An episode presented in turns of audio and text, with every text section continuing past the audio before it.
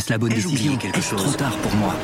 Prenez vos décisions d'investissement avec le soutien de Clarity AI. Gérez votre portefeuille tout en lui assurant une croissance durable grâce à l'association d'une IA puissante et d'une grande expérience de l'industrie. Notre technologie augmente l'efficacité des processus réglementaires, y compris ceux liés à l'article 29 de la loi énergie-climat. Réduisez les risques et atteignez vos objectifs de durabilité en vous basant sur des faits vérifiés et des méthodologies transparentes. Clarity AI, la technologie au service des décisions humaines. Rendez-vous sur clarity.ai et passez à l'action dès aujourd'hui. Maintenant, le montage. On commence avec le kebab aux herbes. On ouvre, sauce comme ça, par-ci par-là, un peu à l'ail, un peu de poulet au fond, on tasse, un peu de chou. On termine avec tomate, concombre, extra poulet, super nickel. La recette du kebab par le chef Michel Dumas sur YouTube. Super nickel pour le faire à la maison, mais on peut aussi préférer le manger dehors, à regarder la broche qui tourne en attendant son sandwich, fasciné par le geste de celui qui le prépare en rasant la viande grillée avec un couteau plat de la taille d'une épée. Et pour le top du top du kebab, on peut aussi voyager. Pas à Istanbul, non, mais outre-Rhin.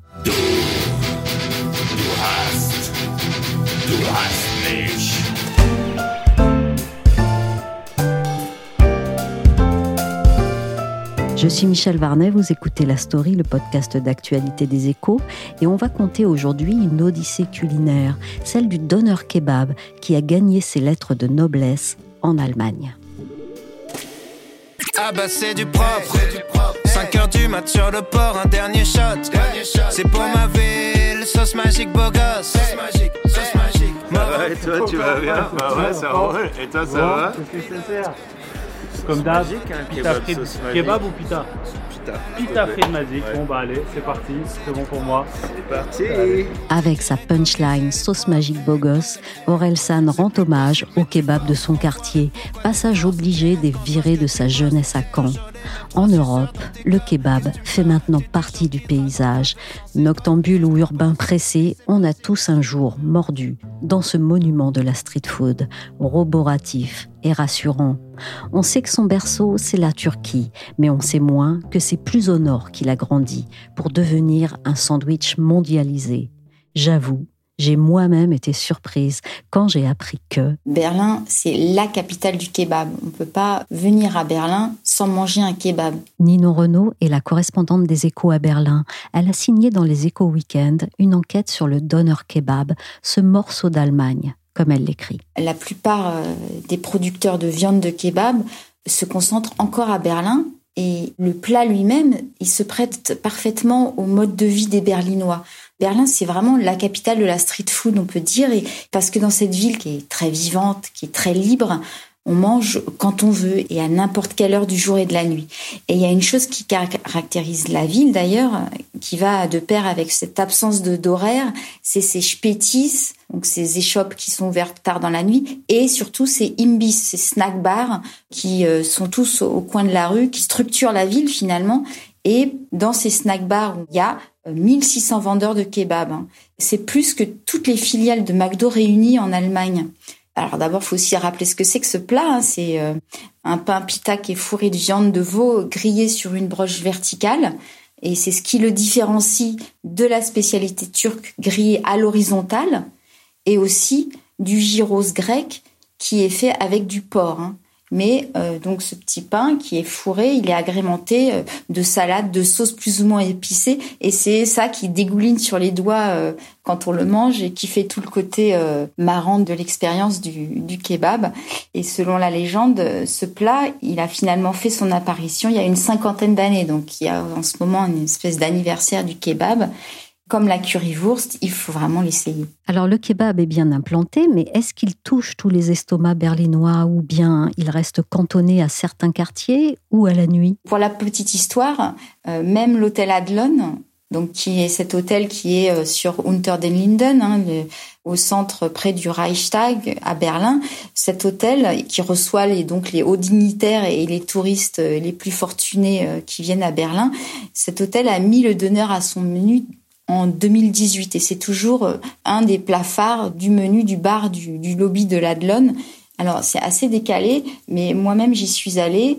Et donc on est dans un décor euh, assez luxueux et on peut manger un kebab avec de la viande de veau marinée à la truffe et avec des, des morceaux de truffe dedans. Donc c'est le kebab le plus cher d'Allemagne, mais euh, le chef de l'Adlon euh, atteste de son succès. Il, il, en fait tous les jours et tout le monde en demande. Tous les touristes qui passent, il n'y a pas vraiment de, de profil particulier. Par quelle route est arrivé le donneur kebab à Berlin? Il est en tout cas né à Berlin.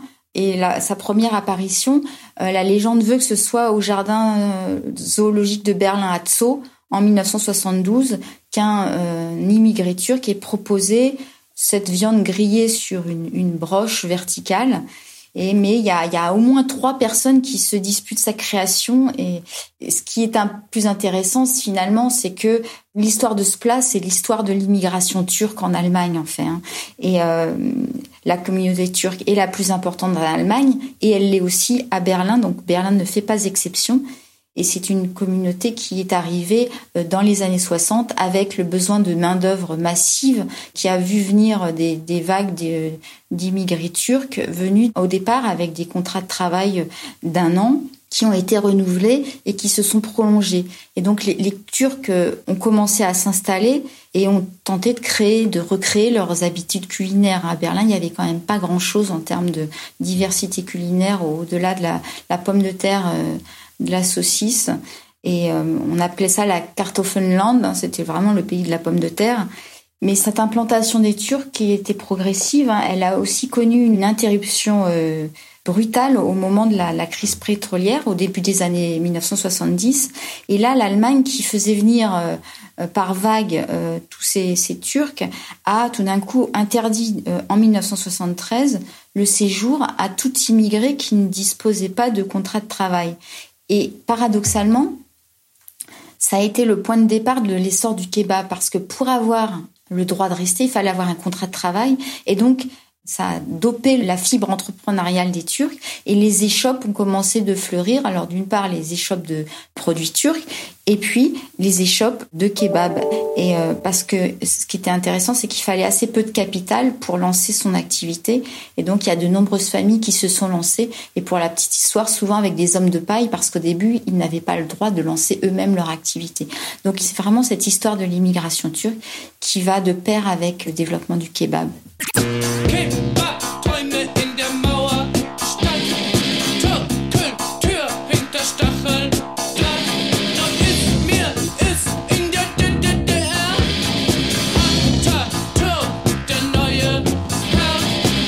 Donc l'histoire allemande du kebab, c'est celle d'opportunités de contournements eux-mêmes nés d'une crise, c'est ça? La crise a, nourri ce développement et finalement c'est envers et contre tout, le kebab a fleuri finalement grâce aux interdictions.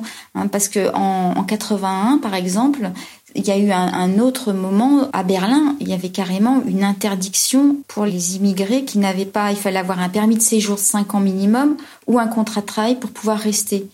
Et donc ça, ça a dopé encore plus le mouvement parce que la crise économique finalement qui était là, que vivait Berlin, a aussi nourri la, demande de kebab parce que c'était des produits qui étaient peu chers. Et donc finalement, c'est allé au-delà de la communauté turque. Les ouvriers allemands ont commencé à, vouloir, euh, s'y intéresser, à en acheter. Et puis Berlin, c'était le lieu idéal pour euh, le développement du kebab, pour ce succès, parce que euh, ça a toujours été une ville un peu rebelle euh, à la recherche de nouvelles expériences gustatives. Et puis comme c'était une ville, c'était une ville pauvre, le kebab pas cher, nourrissant, exotique, ne pouvait que trouver sa place ici. Et puis la réunification ensuite été un vrai booster pour le kebab parce qu'elle a aussi fait un vent de fraîcheur à l'Est où justement il y avait très peu de possibilités de, choses à manger très diversifiées et donc c'est devenu un, un, plat attractif parce qu'en plus pas cher et euh, la légende veut aussi que Angela Merkel ait dépensé ses premiers Deutschmark euh, dans un kebab. Alors en Allemagne, cette success story à l'américaine fait rêver la famille Hagun possède aujourd'hui six restaurants à Berlin et c'est là que tout a commencé dans ce petit fast-food du quartier de Kreuzberg où le père des Thunes a installé sa première broche à griller la viande. Quand on pense aux donneurs à Berlin, on vient directement chez nous. Nous avons beaucoup de touristes parce que nous sommes dans un quartier central. Des Turcs, des Américains, bref, des gens très différents. Oui, le kebab, ça paraît naturel et automatique dans les villes aujourd'hui, mais il faut savoir, Ninon, que ça a été, il y a un temps, exotique et recherché. Les fabricants et les marchands de kebab d'alors ont-ils senti le vent tourner? Et comment ont-ils conquis le reste du territoire? En fait, les vendeurs de kebab, les, Turcs, qui sont quand même des, commerçants dans l'âme, ont senti le, filon et sont partis à l'assaut des lenders euh, de l'ancienne RDA pour euh, développer des kebabs. Et donc, on a vu euh, fleurir les kebabs dans l'ancienne Allemagne de l'Est.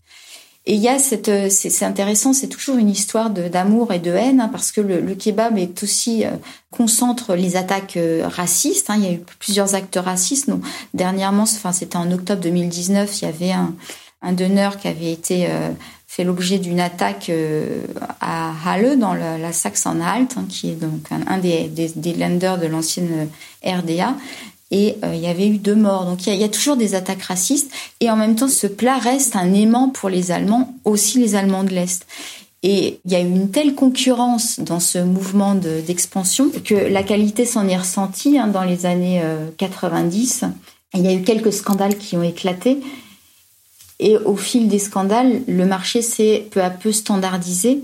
Et euh, par exemple, ce qu'il faut savoir, c'est qu'une broche de donneur doit, euh, depuis la fin des années 80, euh, avoir au moins 40% de viande de bœuf ou de viande de veau en tranche et 60% maximum de viande hachée. Et ça, sinon, on n'a pas le droit de l'appeler le donneur. Et c'est aussi pour ça que vous voyez, Michel, pas mal des shops, d'imbis, qui vendent des kebabs, mais ils appellent pas ça donneur, ils appellent ça gemüse kebab, donc euh, kebab aux légumes ou au poulet. Et euh, c'est ce qui fait que l'offre aussi s'est diversifiée au fil des tendances et des, et des envies. Mais le meilleur moyen de, de trouver les bons kebabs ou donneurs, finalement, euh, avec la petite expérience que j'ai eue, c'est de viser les endroits où il y a la queue parce que là on est à peu près sûr que c'est bon. Et euh, l'odeur aussi ne, trompe pas parce que chaque kebab a une recette de marinade pour la viande. Et ça c'est le secret euh, du bon kebab. Et chacun des, vendeurs des producteurs de kebab garde sa recette euh, secrète pour euh, garder sa compétitivité. Berlin et l'Allemagne ont créé leur AOC de kebab en quelque sorte, le donneur kebab. Méfiez-vous des imitations, comme on dit. Mais plus sérieusement, Ninon, tout cela a-t-il donné naissance à des empires du kebab outre-Rhin? Alors, assez peu finalement. Euh, malgré la taille du marché, hein, c'est un marché qui est très important. J'avais rencontré le, le président de l'association des fabricants de kebab turcs en Europe et qui revendique 550 tonnes de viande de donneur vendue par jour en Allemagne. Et autant exporté dans le reste de l'Europe. Donc vous voyez, ça fait un marché quand même euh, conséquent. Mais les acteurs restent relativement petits et ça reste toujours une affaire familiale. Alors sans doute parce que c'est un marché qui est très gourmand en main-d'œuvre et où les synergies sont finalement assez limitées. J'ai rencontré le, plus gros producteur à Berlin qui s'appelle euh, Kaplan et qui revendique un chiffre d'affaires de 70 millions d'euros dans 16 pays avec 150 salariés. Il y a peu d'acteurs comme lui qui ont euh, entrepris de, contrôler toute la chaîne, donc de la production de viande à sa dégustation dans des imbis, en passant par la production de pain. Hein, ça, c'est vraiment toute la chaîne, mais il y a assez peu d'acteurs qui finalement maîtrisent toute cette chaîne. Et l'autre caractéristique de ce marché, c'est qu'il a beau s'être internationalisé, il reste une affaire vraiment turque. Et d'ailleurs, quand on regarde, alors dans les usines où sont fabriquées les broches, on peut trouver des Afghans et des Syriens qui aident à fabriquer les broches, mais quand il s'agit de, découper la viande devant les clients, tous les professionnels du secteur que j'ai rencontrés me l'ont confirmé. Si c'est pas un Turc qui coupe la viande, qui est en vitrine, les clients passent plutôt leur chemin, ils hésitent.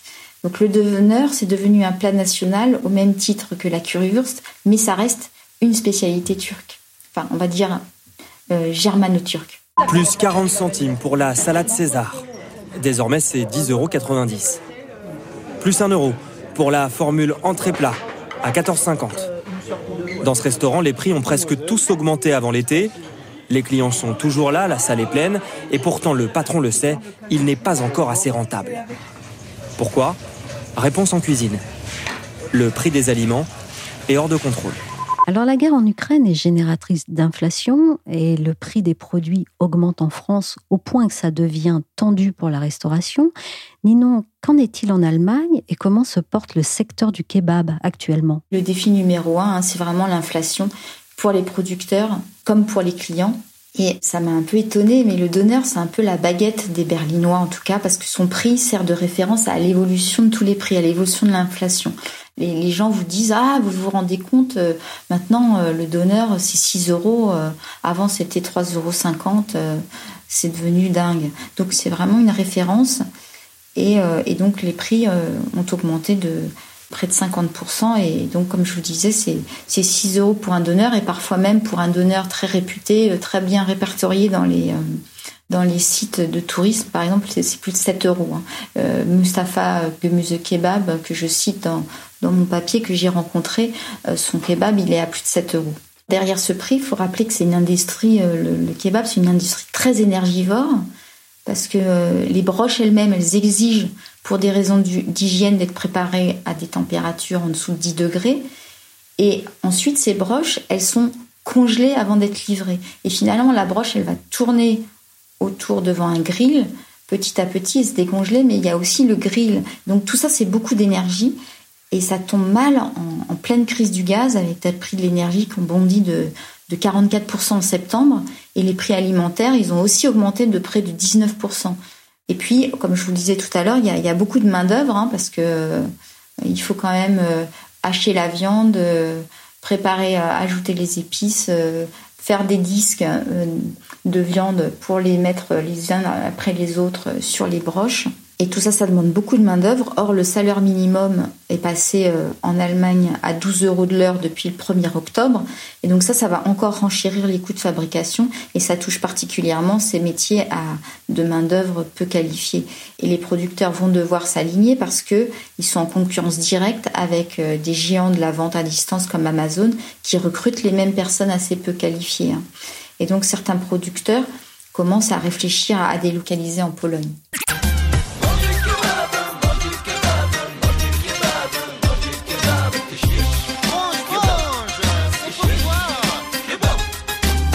Est-ce que c'est la fin d'une ère dans le kebab? Ces défis, en réalité, ils interviennent dans le contexte d'un changement générationnel au sein du secteur. Ce qui est très intéressant, c'est de, voir, donc on voit l'évolution de cette industrie qui est donc, comme je vous le disais, liée à l'immigration turque. Ben, ce sont les petits-enfants des premiers immigrés qui sont en train de prendre la relève. Et ces petits-enfants, ils expriment un désir de modernisation et de qualité. En fait, ils en ont assez de, de l'image euh, un peu désuète euh, du kebab pas cher euh, dans des endroits un, peu pas obligatoirement hyper propres. Et ils sont nés ici, ils se sentent allemands autant que turcs. Et donc, ils ont envie de, de la deutsche Qualität, quoi. Donc, c'est assez intéressant parce qu'ils veulent redonner ces lettres de noblesse au kebab. Et paradoxalement, la hausse du prix, elle leur en donne l'occasion parce qu'ils ne se battent plus sur le coût, mais sur la qualité des produits et du service.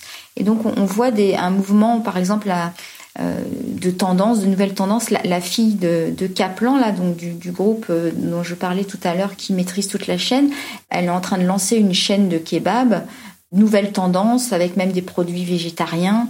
Et puis, le, même le, label, c'est, elle, enfin, elle crée un label qui doit être reconnaissable, un peu comme finalement McDo, et euh, l'idée, c'est vraiment, les, les, même le kebab disparaît dans la terminologie. Alors on voit toujours bien, euh, les vendeurs sont toujours avec un, un tablier euh, standard, ils ont leur, leur donneur, mais, mais le, le menu finalement ne s'appelle même plus donneur, donc ça s'appelle satis et et c'est vraiment très branché. Donc on, on, voit, on voit fleurir cette nouvelle tendance. On voit aussi beaucoup de kebabs avec plus de, de légumes. Euh, il y a même quelques kebabs sans viande. Alors ça, pour l'instant, les, les producteurs y croient pas trop. Mais euh, on voit cette diversification et les producteurs aussi, pour s'en sortir, commencent à se lancer aussi sur le hamburger, qui est aussi euh, une tendance à Berlin. On voit, on voit beaucoup de restaurants de hamburgers qui s'ouvrent. Comme c'est pas très éloigné, ils vendent aussi des hamburgers. Donc on a vraiment ce marché en mouvement finalement. Ce serait la gentrification du kebab alors, et la fin du kebab pas cher aussi. À prix cassé, euh, c'est en effet sans doute la fin du kebab. En tout cas, c'est ce que dit cette nouvelle génération. Et puis, euh, mais la concurrence forte, euh, je pense, devrait limiter euh, le mouvement haussier parce qu'il y a toujours vraiment beaucoup de monde sur ce marché. Et malgré tout, un kebab, ça tient vraiment au corps. Et je pense qu'on en aura encore pour son argent. Merci à Ninon Renault, correspondante des Échos à Berlin, pour ce morceau savoureux et surprenant d'Allemagne. La story s'est terminée pour aujourd'hui. Cette émission a été réalisée par Willy. Vous pouvez nous retrouver sur toutes les plateformes de téléchargement et de streaming de podcasts comme Apple Podcast, Podcast Addict, Castbox ou encore Deezer, Spotify et Amazon Music. Abonnez-vous pour ne manquer aucun épisode, pour suivre l'actualité à travers nos articles, nos analyses ou encore nos enquêtes. Rendez-vous chaque jour sur leséchos.fr.